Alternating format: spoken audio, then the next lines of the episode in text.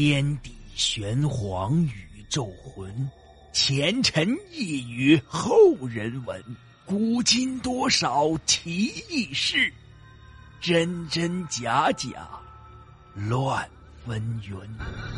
彻夜难眠的夜晚，让大圣带给您不一样的民间故事。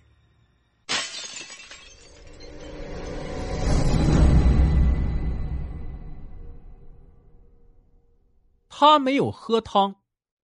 中，王老二见老大说了，自然没有什么意见。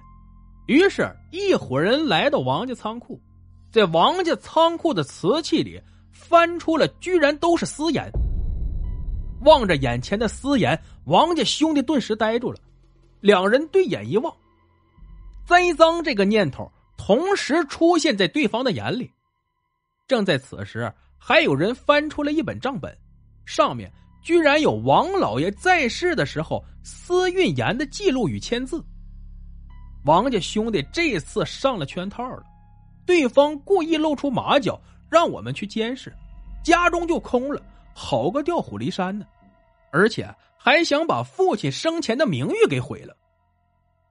王家全家进了牢房，一共是五十八口，据说。刘家塞了很多钱，这次是要把王家一口吃掉，所以判决是全部枪毙。这件事儿在小镇传的是炸开了锅一般，不久便从通镇传到了四平，传到了张铁匠耳里。消息传进耳里的时候，张铁匠正忙活着活嘴上有一搭没一搭的和等活的人闲聊着。张铁匠听完这个事后。就把店给关了，让那人过几天再来取。当天四平的人发现张铁匠背着个包袱就走了。那天牢房的看守看着个铁匠打扮的人走了进来，给了他一块很大的银锭，然后说了一句话：“我要见王家人。”王家兄弟看着一个三十来岁的人突然走到他们一家子的牢门外，看着他们。自然很是奇怪。这位小兄弟，你是我家哪位的亲戚吗？你们很好啊，总算后来改好了，不再抽大烟。生意虽然没有做大，但也保住了家业没有败掉。我会救你们出来的。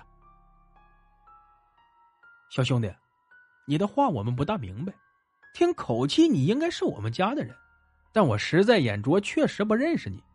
救我们出去更是谈何容易，家产和祖业全部被官府拿走了，没有钱哪能救得了啊？没有钱了吗？你们忘了你爹买起来的东西了？听到这话，王家兄弟非常吃惊。你怎么知道的？这件事情是我家中的下人也知道的不多，更何况你一个外人，知道了也没什么了。哎，自从家父去了以后。再也没人知道埋在哪里。我知道，我会拿出来去打点关系，把你们弄出去的。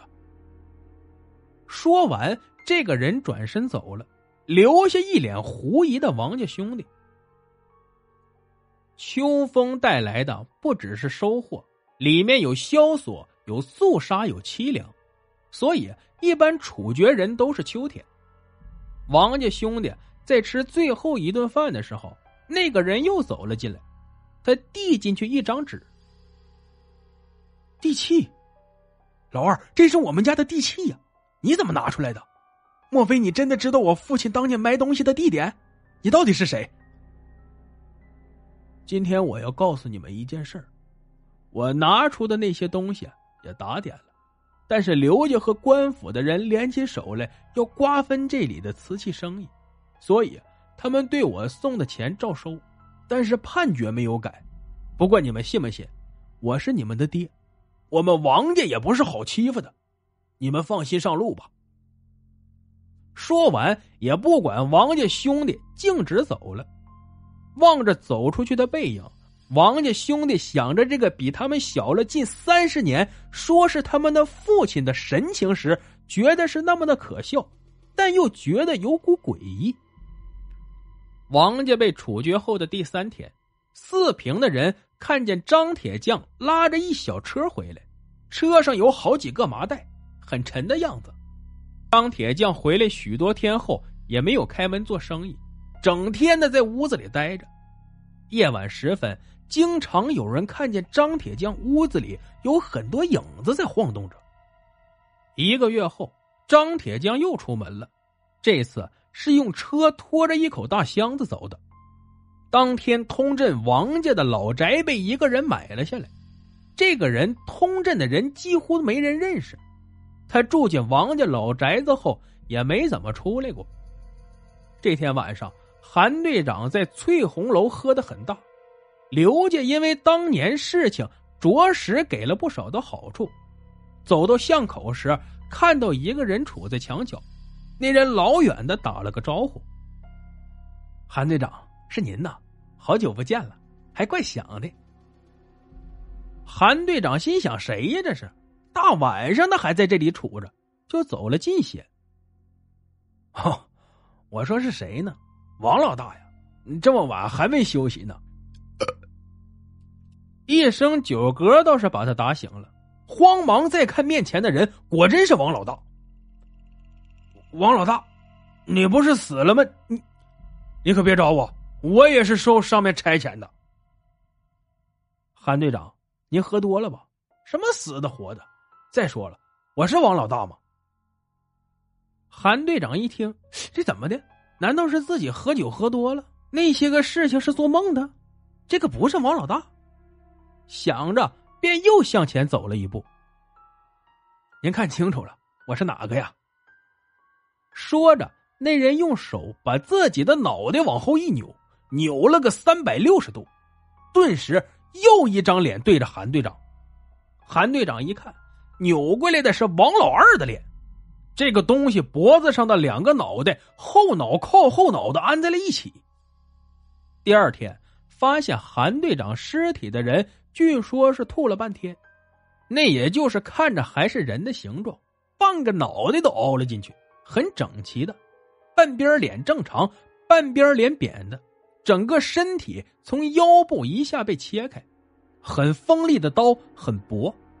验尸的说，这么快的从腰展开来，当时人是不会马上死的。他用手扒着，还往前爬了一段，然后被追上的凶手一下子踩在了背上，整个的脊椎骨都碎了。这个事情的轰动性是可想而知的，但是一点线索也没有。接着的十几天里。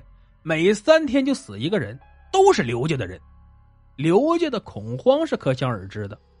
那天李奶奶正陪着橘子写字呢，刘家的管家一头撞进来：“老太太，我是慕名而来的，我们家老爷有请。”你的来意我是知道的，但这次的事情我不会管的。一是对方是报仇而来，我不能阻拦；二嘛，我也不是他对手。您请回吧。刘家在李老太太不愿出手的情形下，只好去别处请来了几个据说很有本事的人。只是第二天抬出的都是尸体，而且死的都很奇怪，就像被酷刑折磨死似的，身上找不到一块好肉。不单单是刘家，连刘家左右的邻居也开始有人死去，都是腰斩或是砍了头的。很快的刀切口很薄，据说这样被砍开的人当时是没有什么痛苦的，有的还会向前走几步，身体才会分开。那天李奶奶的门缝里塞进了一张字条：“孙女在我手里，帮我赶走那东西，不然也别见孙女了。”落款是个“刘”字。